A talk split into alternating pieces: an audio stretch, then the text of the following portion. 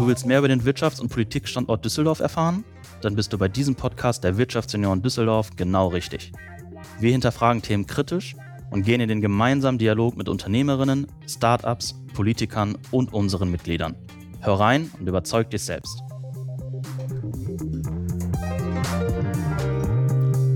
Herzlich willkommen zurück bei Auf ein Alt mit. Heute geht es unter anderem um Top-Manager auf Zeit. Und dafür haben wir wieder eine Live-Veranstaltung, die wir für eine Podcast-Aufnahme nutzen. Mein Gast ist heute Andreas Lau. Er ist langjähriger geschäftsführender Partner der Hanse Consulting Gruppe. Guten Abend, Andreas. Hallo, einen schönen guten Abend, Daniel. Den wünsche ich dir auch, Andreas. Du bist verantwortlich für die Bereiche Restrukturierung, Ertragssteigerung, Interim-Management und M&A und wirst uns heutige einige Einblicke in das Consulting-Leben geben. Besonders spannend ist dabei, dass sie interimsweise CIOs, CEOs und CFOs vermittelt und du auch schon öfters in die Rolle des CIOs gesprungen bist. Zudem bist du Fördermitglied bei den Wirtschaftsjunioren. Über all diese Themen werden wir heute mit dir sprechen. Wir freuen uns auf eine spannende Veranstaltung. Wie immer starten wir mit einem kurzen Speeddating. Bist du bereit? Ich bin bereit und gespannt. Sehr schön. Okay, dann erste Frage. Wer ist Andreas in drei Worten? In drei Worten. In drei Worten, mehr hast du nicht. Ja, dann würde ich sagen, work hard, party hard.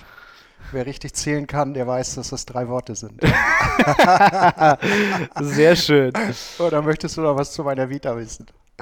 Nee, nee, das äh, kommt alles noch. Sehr gut. ähm, was war die wichtigste Erkenntnis bzw. Erfahrung in deinem Leben? Okay, das ist ja schon eine etwas schwierigere Frage, da das Leben ja schon ein wenig, äh, ein wenig länger andauert. äh, wenn ich so recht überlege, würde ich, äh, würde ich glaube ich sagen, die Erkenntnis auch berufsgeprägt äh, wahrzunehmen, wie groß eigentlich äh, die Macht des Zwischenmenschlichen ist bei aller fachlichen Arbeit rund um meiner Aufgabe im Job, da kommen wir ja gleich noch zu, mhm. aber Menschenkenntnis zu erlangen und mit Menschenkenntnis gut umgehen zu können, das ist ein riesiges Asset, wenn man das verstanden hat. Okay, also würdest du in deiner Branche auch von People Business sprechen? Auf jeden Fall. Sehr ja, schön. Da kommt es schon drauf an.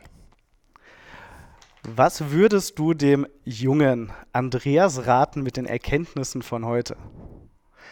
Ähm, etwas mehr Gelassenheit, ganz gewiss.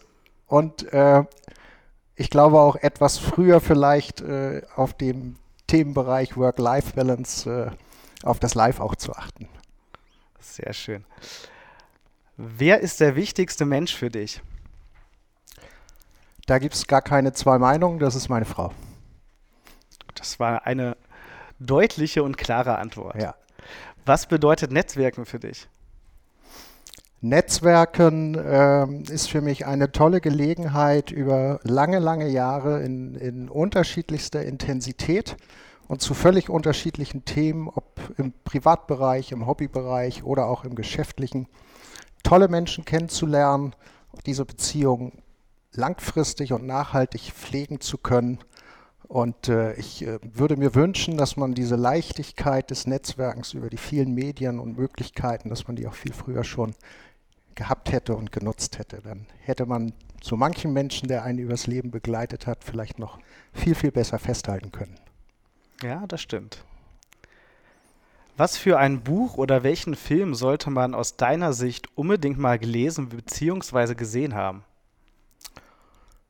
Ähm, ich erinnere mich an meinen ähm, Psychologieunterricht äh, während des Betriebswirtschaftsstudiums. Dort äh, haben wir den Film Der Flug des Phoenix analysiert, 1965, äh, Hardy Krüger, äh, James Stewart. Der Film hat mich fasziniert, äh, insbesondere in seiner Interpretation, weil man dort unglaublich viel über Menschen lernen konnte, über ähm, Führungsverhalten in der Krise lernen konnte, über das Form eines Teams in einer absoluten Krise. Wer es nicht weiß, es handelt von einem Flugzeugabsturz in der Wüste und keiner weiß so recht, äh, wie er dort überleben kann. Eigentlich ist der Tod klar, äh, eine, eine klare Alternative.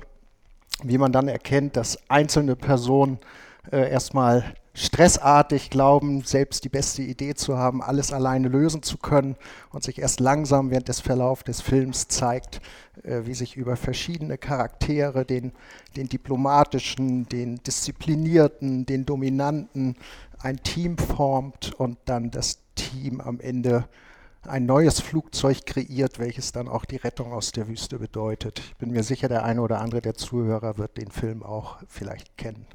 Ja, hier nicken zumindest einige. Ich würde sagen, ich habe einen Film, den ich mal wieder schauen muss. Von daher, Andreas, danke. Nur empfehlenswert. Ja, sehr schön. Da wir die Wirtschaftsjunioren Düsseldorf sind, folgende Frage. Was bedeutet die Stadt Düsseldorf für dich?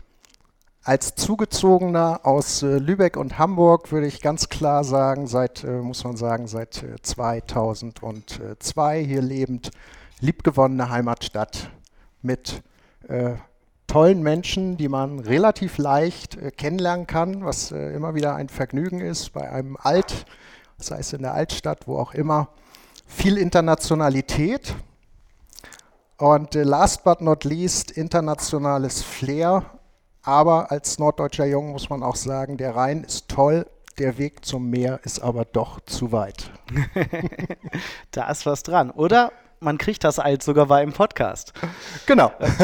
Braucht man gar nicht wissen, die Altstadt hier. So ist es. Okay, dann kommen wir doch mal in das tiefere Interview und gehen mal wirklich so in die ganz interessanten Detailfragen. Also mit dem Speeddating sind wir durch. Gut, starten wir. Die Hanse Consulting Gruppe unterteilt sich in zwei Gesellschaften. Ihr habt einmal die Hanse Interim Management GmbH und die Hanse Management Consulting GmbH. Kannst du einmal kurz erklären, durch welche Dienstleistungen diese Gesellschaften ihren Kunden einen Mehrwert bieten? Ja, das ist, äh, glaube ich, recht prägnant erzählbar. Ähm, wenn man es viele Jahre macht, fällt es einem umso leichter. Wir beschäftigen uns eigentlich mit vier wesentlichen Geschäftsfeldern. Äh, in der Hanse Management Consulting äh, sind drei davon äh, zu benennen. Das eine, was sicherlich auch 50 und mehr Prozent unseres Geschäftes ausmacht, ist das Thema Erstellung von Sanierungsgutachten und deren Umsetzung. Also durchaus langjährige Begleitung auch der Umsetzung. Das zweite ist das Thema Ertragssteigerungskonzepte zu erstellen. Neudeutsch heißt das Performance Improvement Projekte. Und unser drittes Thema ist das Thema MA, Mergers and Acquisitions. Hier machen wir sowohl Zukauf von Unternehmen wie auch Verkauf von Unternehmen. Das vierte Thema, das haben wir genau in diese Hanse Interim Management Gesellschaft gepackt, ein relativ stark wachsender Bereich. Wir versorgen die deutsche Wirtschaft mit Interim Managern überall dort, wo äh, gerade unter diesen demografischen Bedingungen, unter denen wir derzeit leben, zusätzliche Managementkapazitäten benötigt werden. Ja, sehr interessant. Damit kommen wir auch perfekt zur zweiten Frage, weil du hattest ja gerade schon angesprochen, dass ihr Top-Manager auf Zeit vermittelt. Und davon habt ihr circa 1500 in eurem Pool. Auf eurer Homepage habe ich Folgendes gelesen. Die sorgfältige Auswahl unserer Interim-Manager ist ein Keystone Ihres und unseres Erfolgs. Aus welchen Gründen fragen Kunden einen Interview-Manager bei euch an und wie wählt ihr diesen aus und schafft es dann auch sogar, ihn innerhalb von 48 Stunden vorzustellen beim Kunden? Da willst du ja richtig an unsere Geheimnisse ran. Ja, natürlich. Also wir wollen ja was wissen hier. ja, also die Anlässe sind äh, sehr vielfältig. Ähm, einen habe ich eben schon angedeutet. Äh, wir sehen in Deutschland äh, mittlerweile, es gibt äh, äh, immer weniger werdende Arbeitskräfte. Drei Millionen Menschen werden in den nächsten Jahren das Arbeitsleben verlassen, altersbedingt. Und junge Leute wie die Wirtschaftsjunioren hier äh, kommen nicht in gleicher Zahl nach. Ähm, daraus entstehen äh, Vakanzen, liegen gebliebene Projekte. Ähm, wo die Unternehmer einfach sagen, ich will es nicht länger liegen lassen. Also wir haben das Thema Projektmanagement, wir haben das Thema Kapazitätsverstärkung, äh, wir haben das Thema Kapazitätserweiterung und in der Krise haben wir das Thema äh, CRO. Besetzung. Und ähm, ja, warum, äh, warum äh, können wir das ganz gut? Wir machen das seit 20 Jahren. Äh, die Datenbank, aus der kennen wir die allermeisten Manager. Und wenn uns jemand anfragt, ich brauche in 48 Stunden jemanden, dann ähm, äh, haben wir natürlich viele Interim-Manager schon aus persönlichem Kennen im Hinterkopf, die geeignet sind. Aber über die Datenbank sind wir in der Lage, aus 280 Branchen, aus über 30 Funktionen Manager der ersten, zweiten, dritten Führungsebene anzufragen. Und das geht dann ganz zack, zack. Ich äh, will euch ein durchaus tragisches Beispiel geben. Ich bin heute Morgen angerufen von einem großen französischen börsennotierten Konzern. In seiner deutschen Tochtergesellschaft ist leider der CFO verunfallt. Wenn man auf den Kalender guckt, wir haben März, das ist bei börsennotierten Unternehmen die Jahresabschlusszeit, da entstehen Berichtspflichten. Wir sind angefragt worden mit einem entsprechenden Steckbrief, ob wir diese Position in diesem Fall tatsächlich binnen 48 Stunden besetzen können. Mhm. Wir haben heute Morgen alles stehen und liegen gelassen und äh, die ersten Profile schon erstellen können. Sie werden morgen rausgehen. Und dann kommt es auf den Kunden an. Der ist meistens dann im Prozess etwas langsamer als wir. Aber so kommen wir dann dazu, relativ zügig Interim Manager zur Verfügung zu stellen, wenn es mal richtig eilig ist. Das heißt, wenn ich das jetzt richtig verstehe, der Kunde bekommt eine Auswahl an Vorschlägen und sucht sich dann ja. jemanden davon aus. Genau, die Hauptdienst, okay. also zunächst mal, äh, du brauchst, du brauchst äh, vielleicht äh, acht, neun, zehn, die in Frage kommen, weil du weißt, wenn du den Verfügbarkeitscheck machst, bleiben sowieso nur zwei, drei übrig und diese Auswahl bekommt der Kunde. Es geht dann nach den 48 Stunden, wenn er sie mag, ins Interview, heutzutage meistens per Teamsitzung, zweiter Kontakt meistens persönlich und je nach Art des Projektes kann es dann auch binnen einer Woche losgehen. Bei den meisten Projekten dauert es dann vielleicht zwei Wochen, bis der mhm. Vertrag geschlossen ist. Das ist aber vom Unternehmen dann abhängig, nicht von uns. Ja, danke. Gerne. Für diese ausführliche Antwort. Ähm, du warst auch selbst als Interim-CIO tätig. Die meisten kennen einen CEO, ein COO oder einen CFO, was du ja gerade auch schon erwähnt hast. Was genau sind denn die Aufgaben eines CIOs? Ja, also vielleicht muss man die Abkürzung erstmal auflösen, die wird nicht jedem geläufig sein. Chief Restructuring Officer, CRO, ist ein Instrument äh, vor allem in der Restrukturierung und harten Sanierung von Unternehmen und äh, wird häufig äh, in Situationen, wo die Stakeholder, zuvorderst vielleicht die Kreditinstitute, das Vertrauen in den Unternehmer schon so ein bisschen verloren haben, eingesetzt oder aber, wenn erkennbar ist aus zum Beispiel einem Sanierungskonzept heraus, dass ähm, das gegebene Management zwar eigentlich ähm, gut, ähm, äh, gut ähm, gelitten ist im Stakeholder-Umfeld, aber die Art der Aufgabe eine so hart, harte Sondersituation ist, dass man einfach sagt, wir brauchen hier noch eine, eine Ergänzung. Und der CRO ist dann dafür verantwortlich, dass die Restrukturierung in all ihren Maßnahmen bestmöglich gelingt. Daneben hat er die Aufgabe, äh, zwischen den Parteien, den Stakeholdern zu vermitteln, um alles, was dort zu regeln ist, auch ähm, ähm, in die Wege geleitet zu bekommen. Und das ist, ein, das ist schon eine hohe Kunst, weil äh, in der ganz harten Krise sagt man so, als, als Fachmann lapidar gehört das Unternehmen faktisch häufig den Banken. Äh, denn die Verschuldung äh, macht äh, häufig 100 Prozent der, der Passivseite der Bilanz aus. Das Eigenkapital ist häufig in der Bilanz auf der Aktivseite ausgewiesen. Ja, da ist was dran. Ähm, wenn, was war als Interim-CIO für dich das Projekt, was dich am meisten herausgefordert hat? Und warum war genau es dieses Projekt? Äh, da würde ich fast sagen, das war das, äh, das war das erste. Ich bin äh, seit der Hanse Consulting seit 1998 und bin dann in meinem ersten Assignment auf einem Projekt gekommen bei einem, ähm, äh, ja, ich sag mal, Wohnungsentwickler, ähm, der Wohnungen gekauft hat in großen Mehrfamilienhausblöcken, der sie dann saniert hat, also baulich saniert hat und dann über Finan geteilt hat und über Finanzdienstleister an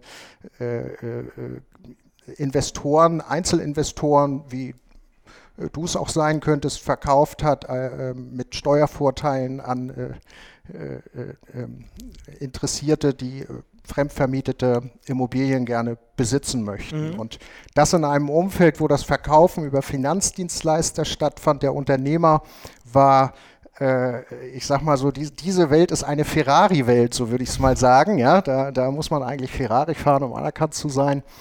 Und äh, da war ich als junger Mann dann äh, gebeten worden, in die kaufmännische Leitung ad interim zu gehen, die Sanierung dann durchzusetzen mit 33 Jahren, einem 50-jährigen gestandenen Eigentümer gegenüberstehend. Und wir hatten da viele Sanierungsanlässe, mussten viele Runden und Schleifen gehen, um das Unternehmen zu sanieren. Ähm, und ich weiß es noch wie heute, als ich dem Unternehmer, um nur ein Beispiel zu nennen, erklären musste, es wäre ein guter Beitrag der Sanierung, wenn er seinen Ferrari vielleicht gegen ein äh, Auto tauscht, was ein Signal an die Mitarbeiterschaft sendet, dass er die Sanierung auch ernst meint. Und er dann zwei nach zwei Tagen Nachdenken zurückkam und äh, mir erzählte, er hätte sich überlegt, den Ferrari zu verkaufen, er würde sich jetzt die neue S-Klasse von Daimler dafür kaufen. Und dann ihm zu sagen, das ist vielleicht noch nicht ganz das Signal, was die Mitarbeiter erwarten, um auch motiviert an der Sanierung mitzuziehen. Das war so als junger Steppke äh, dann mal so ein Detail einer Herausforderung aus der Aufgabe. Ja, das stelle ich mir spannend vor. Also ja, genauso spannend ist, dass äh, dieser Geschäftsführer heute noch äh, ein sehr guter Bekannter von mir ist. Und wenn du diesen Level erreicht hast und das Eis gebrochen hast, dann äh, weißt du, dass du einen guten Job gemacht hast. Sehr interessanter Einblick und auch äh, eine lustige Anekdote, wie ich finde. wenn ihr einen Geschäftsführer auf Zeit vermittelt, für was trägt dieser dann die Verantwortung? Wie sieht es zum Beispiel mit den Themen Personalführung und Haftung aus? Also das kann man ganz klar sagen, wenn äh, ein Interim Manager ins Organ geht, eingetragen als Geschäftsführer, dann trägt er die, äh, dann hat er erstmal die komplette Kompetenz, je nachdem, wie sein Geschäftsführungsvertrag oder auch der Gesellschaftervertrag, das, äh, der Gesellschaftsvertrag das, das vorsieht. Und ähm, äh, hat damit gerade wenn wir über Krisen sprechen, auch das vollumfängliche Recht von sich aus, Insolvenzantragspflichten zu prüfen und möglicherweise auch äh, dann äh, durchzusetzen. Aber positiv gesprochen hat er natürlich die gleichen Gestaltungsverantwortung äh, wie der, jeder andere Geschäftsführer auch. Haftungsseitig hat er im Großen und Ganzen auch mit den gleichen äh, Haftungsrisiken zu rechnen. Da ähm, streitet sich die ähm, Juristerei dann hin und wieder bei dieser Sondersituation, wenn er zum Beispiel als CRO in die Geschäftsführung geht, nimmt er eigentlich die klassische Geschäftsführerhaftung der letzten fünf Jahre der, der vorhandenen Geschäftsführer mit, denn das sieht das GmbH-Gesetz eigentlich vor, oder nimmt er eine Sonderrolle wahr, dass er nur für das haftet, was er für die Zukunft gestaltet. Absichern, äh, du versuchst das dann abzusichern über entsprechende DNO-Versicherungen, diese Risiken. Aber um so einen kleinen Strich drunter zu kriegen, nur sehr wenige Interim-Manager gehen in so kritischen Situationen wirklich komplett ins Organ. Das wird manchmal dann über andere Vertragskonstellationen wie Generalbevollmächtigter oder Prokurist äh, gelöst. Muss die Sache inhaltlich dann aber nicht unbedingt einfacher machen.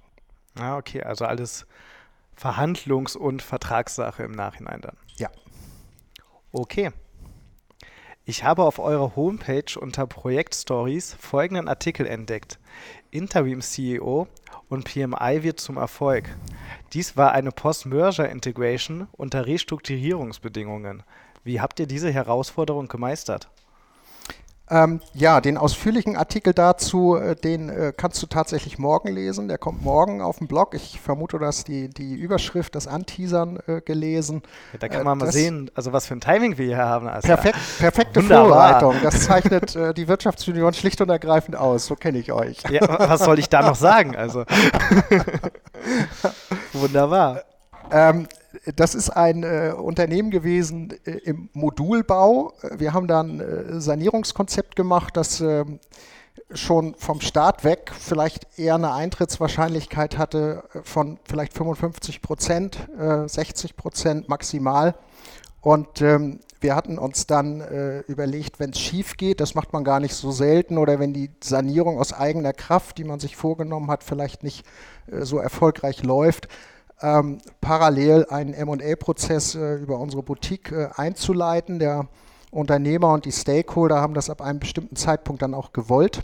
Und der eine oder andere, der äh, auch in diesem Genre vielleicht äh, Fachmann ist, der weiß, es wird in solchen Situationen dann unglaublich lange über den Kaufvertrag und die Konditionen verhandelt. Aber leider wird eigentlich vergessen, die Post-Merger Integration zu planen.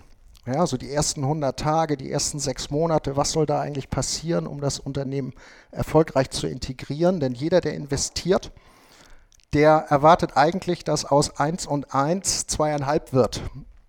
Empirische Untersuchungen sagen aber meistens, also bei vielen Fällen klappt es nicht. Es wird aus 1 und 1 häufig weniger als 2.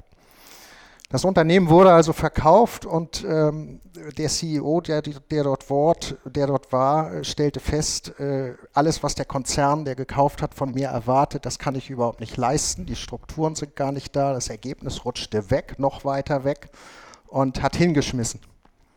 Und vor diesem Hintergrund kam das Unternehmen dann nochmal auf uns zurück und fragte, ob wir einen Interim-CEO haben, der die Integration anführen kann. Es gab kein Warenwirtschaftssystem, was konzernlike war. Es war, gab keine Forecast-Standards. Es ist klar, in der Integration äh, mittelständisches Unternehmen zu Konzern, da triffst du auf einmal auf ganz andere Anforderungen. Bestimmte äh, äh, Umweltzertifikate waren nicht, äh, zumindest nicht nach Konzernstandard da und so weiter. Sehr viele einzelne Details. Insgesamt hat der Interim Manager 20 Projekte gelauncht und die mit den Mitarbeitern umgesetzt. Und gepitcht wurde gegen die Überlegung des Konzerns, weil es so schlecht lief, das Unternehmen vielleicht nochmal wieder zu verkaufen. Aber der Interim Manager hat es dann in zehn Monaten geschafft, es so aufzustellen, dass es auch heute noch im, im Konzern lebt. Das kann so ein Wert eines Post-Merger Integration Interim Managers sein, wenn es ein guter ist und es gut läuft und so kann man dann Wert erhalten. Ja, also gerade dieser 100-Tagesplan, wie du es ja gerade auch genannt hast, ist ja extrem wichtig, dass man auch guckt, wie kriegt man diese unterschiedlichen Kulturen zusammen, weil wie du schon genau. sagst, da kommt wer aus dem Mittelstand und dann andere Unternehmen, was aber gekauft hat, ist ein Konzern. Genau. Also ganz andere Struktur, ganz andere Kultur. Also muss man diese Kulturwandel auch irgendwie anstoßen, da muss man Synergien heben. Das sind ja alles so diese wichtigen Themen, die dann innerhalb einer Integration extrem entscheidend sind. Genau. Sich, ne? Also gerade dieser Mehrwert von 2,5-fach, der muss ja irgendwo herkommen und da genau. helfen gerade diese Synergien. Genau. Nur die zu heben ist ja auch nicht so einfach, wie man denkt. Ja, aber in der heißen Phase des äh, Verkaufens sitzen dann so viele Rechtsanwälte, Wirtschaftsprüfer, Steuerberater am Tisch und natürlich soll der Kaufpreis verhandelt werden, dass eben so ein Operational Team, welches äh, die ersten 100 Tage und so nächsten Monate plant, äh, häufig einfach nicht, nicht initiiert wird, weil irgendwie die Kapazitäten dann da nicht für da sind. Das, das heißt dann so, auch das machen schon unsere Leute der zweiten Ebene, die kriegen das dann schon hin. Ja, und gerade das ist wichtig, ne? Also, dass da ja. wirklich auch umgesetzt wird, gerade dieser Operations-Bereich, der auch sagt, okay, das, was wir hier verhandeln, muss ja auch irgendwie erstmal Realität werden. Genau. Das Potenzial ist da, aber das heißt ja keiner, dass nicht, dass diese Synergien gerade auch gehoben werden. Richtig. Und man darf nicht vergessen, nur weil zwei zusammengehen und dann zwei technische Leiter oder zwei Geschäftsführer vom Konzern und vom Mittelstand etwas zusammenbringen sollen, die müssen sich nicht zwingend lieben. Vielleicht sitzt da auch einer, der wollte gar nicht, dass das Unternehmen verkauft wird. Nicht? Oder da sitzt einer, der Sorge hat, ja, wenn ich alles integriert habe, dann muss ja einer von den beiden vielleicht übrig, übrig bleiben. Also was wird aus mir? Ja, also überall, und da kommen wir so ein bisschen zu meiner Men äh, Lebenserfahrung äh, zurück, solche Themen dann zu handeln und zu entdecken, das äh, erfordert schon eine gewisse Erfahrung, auch eines Interim Managers. Ja, das glaube ich. Ja, kann ich auch selber sagen. Also ich komme ja auch aus diesem PMI-Bereich und das ist äh, ja. durchaus spannend. Weißt du genau, wovon wir sprechen? Genau. Ihr bietet auch Turnaround- und Restrukturierungskonzepte an. Wie geht ihr bei einer solchen Strategieentwicklung in der Krise vor? Ja, also das ist äh, für die Hanse Management Consulting äh, schon der, der, das Kerngeschäftsfeld, was wir seit 1995 durchführen und ähm, da gibt es abgestufte Formen. Äh, das Sanierungskonzept nach IDWS 6 und nach, nach BGH-Rechtsprechung ist der einstehende Begriff. Genauso gibt es aber auch Möglichkeiten wie ähm, äh, Planungsplausibilisierung oder Business Review als Vorstufen. Und die Vorgehensweise, sich äh, einem Sanierungskonzept zu nähern, ist immer ein bisschen ähnlich. Äh, wir haben zum Glück ein Research Office bei uns im Hause, was sich äh, sehr, sehr genau von der, von der strategischen Seite die Positionierung anschaut unseres Kunden in seiner Wettbewerbsarena. Wir gucken uns die Lieferantenebene an, die Wettbewerberebene, wir gucken uns seine Kunden genau an. Wir schauen über die Zahlenwelt, mit welchen Produkten macht er äh, Gewinne, mit welchen macht er Verluste. Wir lassen uns die strategische Positionierung vom Geschäftsführer erklären, aber vor allem auch, wo er hin möchte. Ah, okay. Und dazu legt er uns in der Regel eine Umsatzplanung vor. Die gilt es zu verifizieren über die Meinung seiner Vertriebler zum Beispiel, mit denen wir Workshops durchführen. Also bloß nicht immer nur an den Geschäftsführer und seine Meinung halten. Er hat ein eigenes Interesse, sondern auch die Stimme der zweiten Ebene hören. In dem Fall dann die Vertriebler. Und dann versuchen wir eine Vertriebsstrategie entsprechend zu entwickeln, die sich, die sich dann auch in der Planungsrechnung, auf die es nachher ankommt, niederlegt. Und gehen dann auch noch einen Schritt weiter, denn jede Strategie ist äh, für die Zukunft nichts wert wenn du nicht auch verstanden hast, ob die Prozesse des Unternehmens so ausgerichtet sind oder wie sie vielleicht ausgerichtet werden und verändert werden müssen, um die neue strategische Positionierung, die man erreichen möchte, äh, dann auch tatsächlich äh, mit Maßnahmen umgesetzt zu bekommen. Mhm. Wie gelingt es im Falle einer Restrukturierung, das Vertrauen der Mitarbeiter des Kunden zu behalten? Ganz spannende Frage. Zielt schon ja. wieder so ein bisschen auf das Thema meiner, meiner Lebenserfahrung, was ich hier vorhin gesagt hatte. Also ganz klar, die Mitarbeiter sind nicht dumm. Wenn mhm. wir reinkommen ins Unternehmen, dann hat jeder größere Sorge und die größte Sorge, die entwickelt sich nicht alleine daraus, dass wir kommen, sondern die Mitarbeiter haben ja die historische Entwicklung des Unternehmens vielleicht schon ein, zwei, drei Jahre mit, mit erlitten. Du musst es also und du darfst es auch von Anfang an ernst nehmen und damit auch den Mitarbeiter ernst nehmen. Du wirst getestet, dein ganzes Team wird getestet. Und äh, ich glaube, ein guter Weg ist äh, so in der ersten Phase äh, erstmal fachlich überzeugend zu sein und einfach nett, unglaublich viel zuhören und nicht so viel Rat geben. Ja, also passiv zuhören, Hypothesen bilden, aber nicht gleich mit der Schnut vorneweg äh, äh, große Weisheiten verbreiten.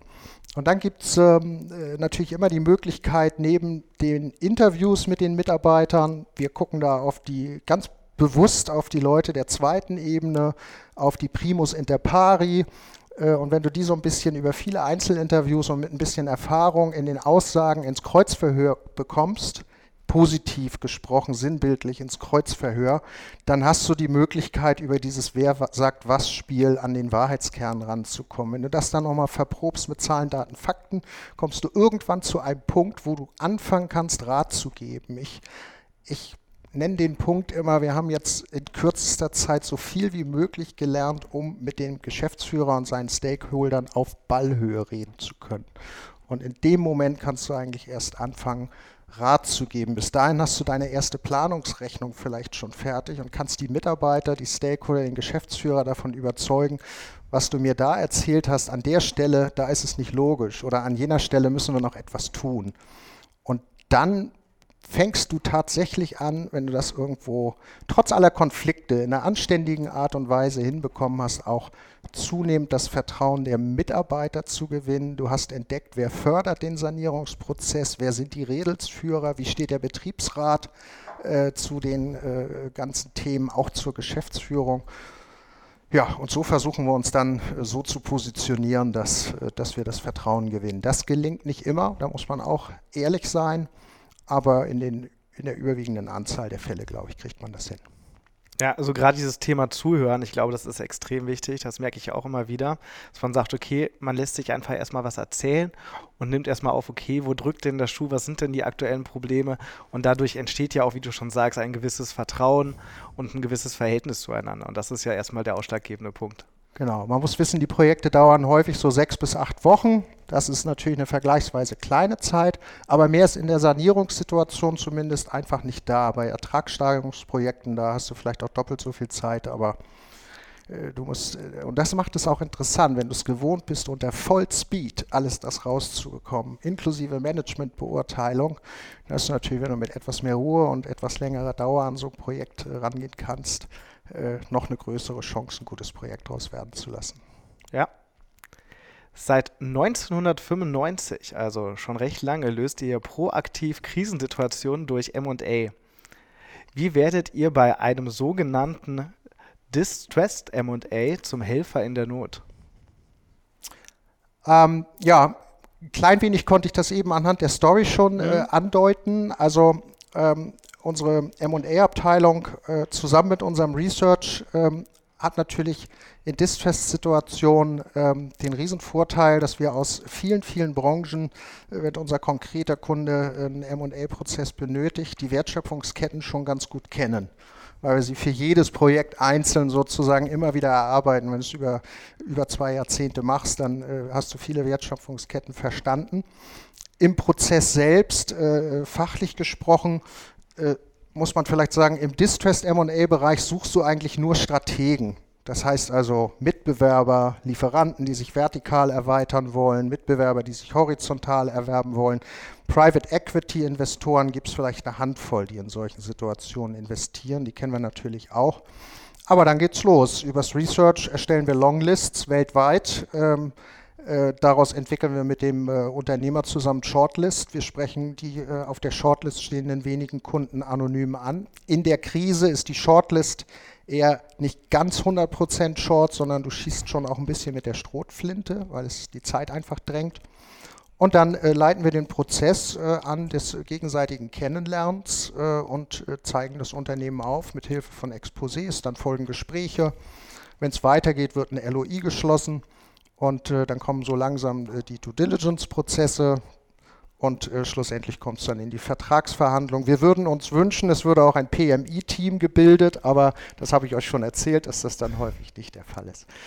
Wenn der Distressed M&A-Fall nachinsolvenzlich gelagert ist, äh, das passiert eben auch, dann können wir möglicherweise eben schon sehr wertvolle Kontakte aus der vorinsolvenzlichen Anbahnung in die Insolvenz überleiten.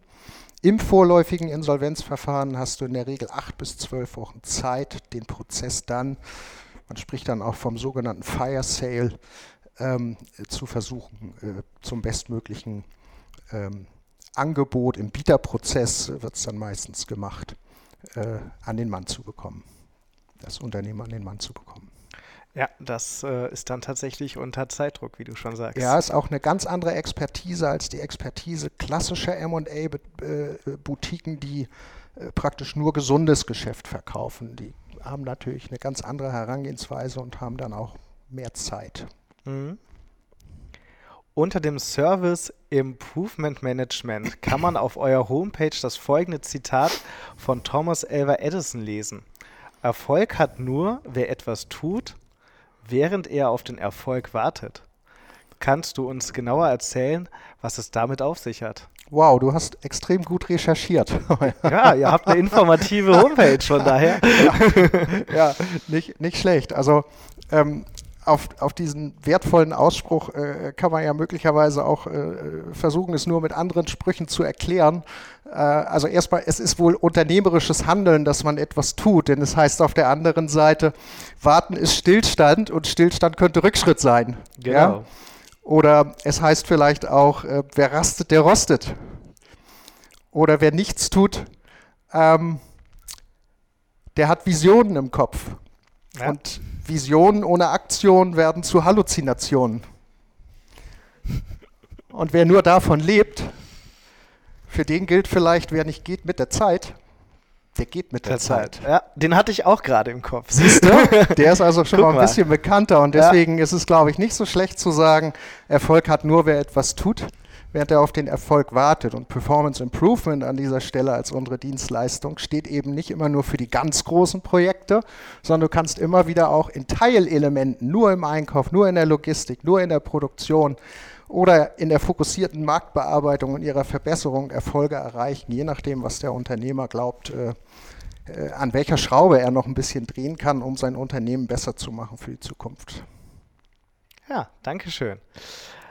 Du warst selber mal Wirtschaftsjunior, oh ja. so wie wir alle hier auch, und jetzt äh, bist du Fördermitglied. Was waren die schönsten Erlebnisse in der aktiven Zeit und vielleicht auch jetzt? Und in welchen Vereinen bist du heute tätig? Also die Zeit äh, des Wirtschaftsjuniorseins ist, ist ja schon ein Weilchen her, aber meine Vita vielleicht an der Stelle ganz interessant. Ich war von 2000 bis 2004 Wirtschaftsjunior in Hamburg Mhm. Bevor ich dann hier aufgenommen wurde bei den Wirtschaftsjunioren mit der Gründung des Unternehmens, hier die, mit dieser Niederlassung, äh, war ich dann von 2004 bis 2006 bei den Wirtschaftsjunioren aktiv tätig und mittlerweile seit 16 Jahren als Fördermitglied. Auf so einer langen Strecke gibt es so eine Vielzahl von tollen Bundeskonferenzen, die ich mitorganisieren durfte, Fachvorträgen, äh, äh, persönliche Begegnungen, Partys, Bälle. Da kann man fast ein einzelnes Ereignis nicht hervorheben. Aber eins bleibt mir tatsächlich in Erinnerung, eine Gelegenheit, die viele Wirtschaftsjunioren vielleicht nicht erleben durften, wie toll es ist, in einem nationalen Netzwerk, durchaus ja auch international, von einem Standort zum anderen berufsbedingt wechseln zu dürfen, zu müssen, zu wollen und dann in so ein Netzwerk zu fallen an anderem Ort, wie ich hier aufgenommen worden bin, neue Kontakte schließen durfte, in die Düsseldorfer Gesellschaft eingeführt worden bin und das, das werde ich nicht vergessen, das ist unschätzbar, mhm. weil es so wahnsinnig schnell dann möglich war, da sind Türen geöffnet worden. Und dafür kann man sich nur bedanken. Deswegen bin ich auch gerne Fördermitglied und ähm, freue mich darauf, äh, zum Beispiel, äh, ich hoffe, dass ihr es wieder macht jetzt, äh, äh den nächsten äh, Schnuppertag für Schüler. Wir haben in den letzten Jahren fünf, sechs Schüler schon bei uns gehabt und äh, den nächsten auch sehr gerne wieder aufzunehmen. Mhm. einer war mal dabei, der tatsächlich auch ein, zwei Jahre später nochmal angerufen hat und sich um 14-tägiges Schülerpraktikum dann beworben hat und das haben wir auch möglich gemacht und so kann man auch mal was dann wieder zurückgeben. Ja, sehr schön. Und äh, wo bist du heute überall tätig? Also in welchen Vereinen? Ja, also neben den Wirtschaftsjunioren ähm, bin, ich, ähm, bin ich heute ähm, Mitglied im Dachverband Deutschen Interim Management äh, und ähm, äh, ähm, Vorstandsmitglied im Arbeitskreis der ähm, deutschen Provider. Äh, und äh, seit jüngster Zeit, was uns auch recht gut gefällt, äh, Mitglied im Bundesverband der mittelständischen Wirtschaft. Und natürlich hier bei euch. Ist ja logisch. Genau, das finden wir auch sehr gut und lobenswert natürlich. Gut, damit kommen wir auch schon zum Ende. Hast du schon Schluss noch etwas, das du unseren Hörern sagen möchtest? Ich glaube, ich habe eben so glühend berichtet über das, was mir Spaß macht bei den Wirtschaftsjunioren, dass ich euch eigentlich nur wünschen kann, dass immer wieder von, äh, also für euch jetzt als Vorstand und Mitglieder, bleibt so aktiv, gebt das gute Wissen äh, weiter an die, an die Nachfolgenden, nutzt das Wissen der Fördermitglieder. Ich glaube, da sind einige, die wirklich gerne bei euch stehen und auch gerne Wissen vermitteln. Ja, und äh, dann äh, kann ich, äh, glaube ich, jetzt äh, am ehesten noch Prost auf ein Alt sagen, oder? Genau, also somit, wie du schon sagst, vielen Dank, Andreas, für das Interview. Zum Wohl. Zum Wohl, lass es klingen. Und Dank dir für die Fragen. Immer gerne. Ja, und an die lieben Hörer, die gerade zuhören, bis zum nächsten Mal. Das war mal wieder eine Folge auf ein Alt mit und wir lassen uns jetzt hier uns weiter gut gehen. Tschüss zusammen. So soll es sein. Música